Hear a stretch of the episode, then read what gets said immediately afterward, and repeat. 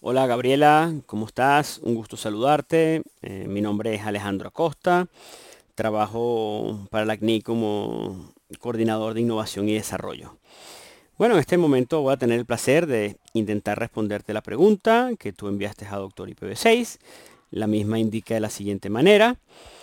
¿Cuál es la mejor forma de segmentar una red barra 32 asignado por la CNIC en este momento tienen tres sesiones BGP con diferentes OpenStream providers. Eh, indicas que por el momento abrieron un filtro para todo el barra 32, pero que te gustaría un consejo de cómo realizar mejor la planeación del subneteo del barra 32 para publicar solo ciertos segmentos para cada OpenStream provider e indica que en un futuro vas a tener más OpenStream providers todavía. Bueno, intentaré puntualizar la respuesta de una manera muy breve voy a intentar dividirla en dos, ¿no?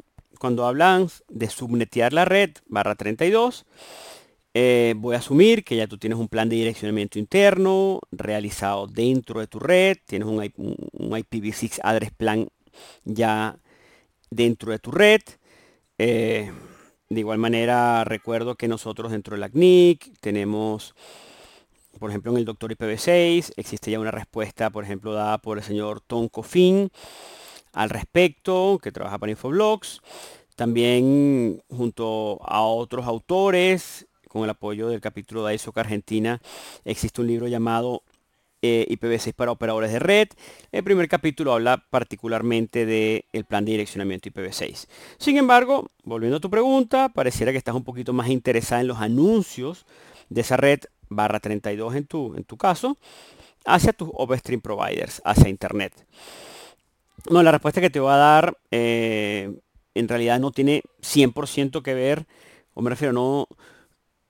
Tu anuncio, tú, indicas a que tienes tres ISPs actualmente, tres OpenStream Providers y que eventualmente vas a tener tres más. La respuesta que te la voy a dar es un poquito agnóstica al número de OpenStream Provider que tú tengas. Sin embargo, voy a intentar, intentar referirme a tres ISPs o para, darle un poco más de contexto a la, a la pregunta.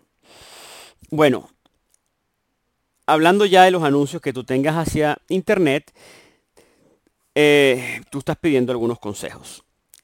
¿Qué ocurre? Los mismos principios que tú manejabas en IPv4, puedes, puedes llevarlos también a IPv6. Digamos que en una red barra 20, tú tenías dos redes barra 21. ¿Ok? Lógicamente, en el mundo IPv4.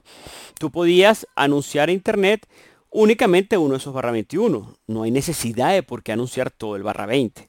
Es el mismo caso para el mundo IPv6. Tienes un barra 32, digamos que tú creas 4 barra 34, tú no necesariamente tienes que anunciar todo el barra 32, sino puedes anunciar únicamente los prefijos donde tú tengas clientes, los prefijos donde tengas servidores, los prefijos que sí necesitan conectividad a Internet. También pueden ocurrir otras situaciones. Digamos que tienes cuatro redes barra 34. Bueno, hay un, paréntesis. En este momento ya te habrás dado cuenta que cuando tú haces un plan de direccionamiento interno, generalmente uno crea una buena práctica, es hacerlo con fronteras de niveles, con fronteras de, de 4 bits, de medio byte.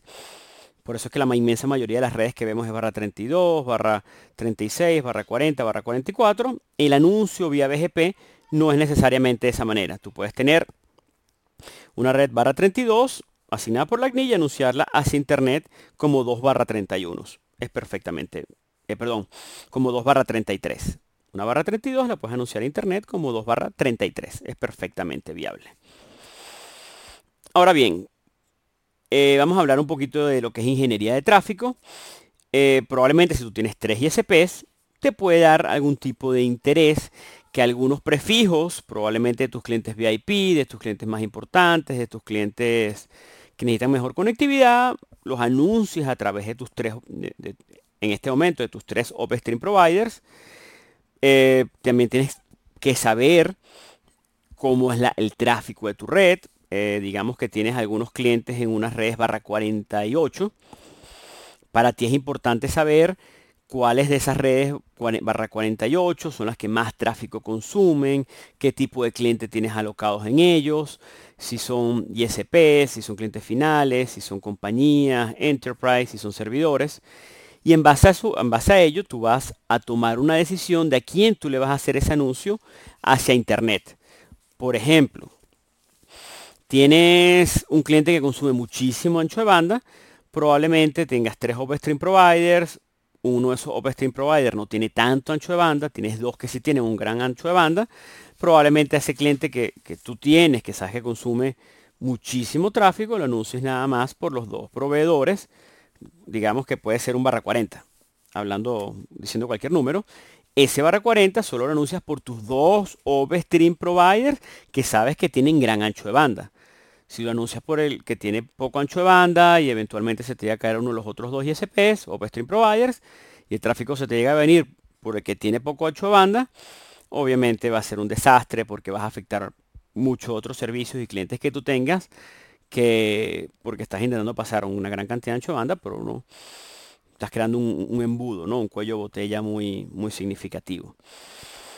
Eh, bueno, habiéndote dicho esto, eh, algo muy importante, no puedes anunciar, o no deberías, perdón, voy a, enfatizar en esto, redes, por ejemplo, más chicas a barra 48 a tus Open, OpenStream providers.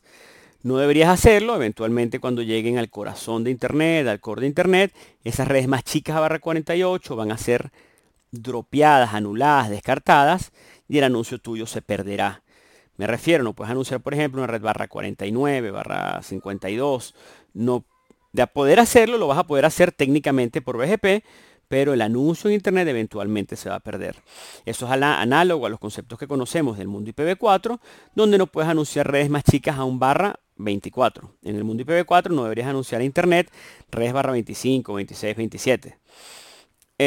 habiendo dicho esto, y antes de terminar, para ir cerrando la respuesta, quiero recordar muy brevemente lo que es el BCP 38, el Best Current Practice, eh, Practice 38, el cual habla sobre ingress filtering. Eh, yo voy a ampliar un poquitico ese concepto. Básicamente lo que quiero transmitir es la importancia de tener filtros adecuados en el mundo de BGP, tanto en el mundo IPv6 como en el mundo de IPv4. Por ejemplo, en el mundo de, IPv4, todo lo que son redes bogons, redes que no estén alocadas, redes, por ejemplo, no deberías recibir por el mundo IPv4, la red 127.000 barra 8, no deberías recibir las redes, por ejemplo, del RFC 1918 eh, por ejemplo, la red 10.000 barra 8, 172.16 barra 12, 192.168 barra 16. En el mundo IPv6 es el análogo, por ejemplo, no deberías recibir la red 2.2.1, no deberías recibir, por ejemplo, el prefijo de documentación 2001, 2 puntos de B8, 2 puntos, puntos barra 32. Es decir, ese tipo de cosas, los filtros que se creen, por favor, hay que prestarle atención, hay que armarlos con calma, hay que revisarlos, porque quizás lo que hagamos hoy digamos, en noviembre del 2017, bueno, pueda cambiar en diciembre, en enero del 2018. Entonces siempre hay que mantenerlos revisados, ¿no? De, este, deberías también tener mucho cuidado con lo que recibes de internet y mucho cuidado con lo que anuncias. Deberías, deberían estar seguros los anuncios BGP que tú vas a anunciar únicamente los prefijos que sean tuyos, de tu propiedad. Hay que tener mucho cuidado a la hora de darle tránsito a algún otro prefijo que te estén anunciando a ti vía BGP. Y de igual manera que tú no anuncies por un error de dedo alguna red que tampoco sea tuya, ¿no? Es básicamente lo que quería mencionar antes de retirar, antes de terminar este podcast. Quedó a la orden, eh, Gabriela, y bueno, muchísimas gracias por realizar la, la pregunta, doctor IPv6. Hasta luego.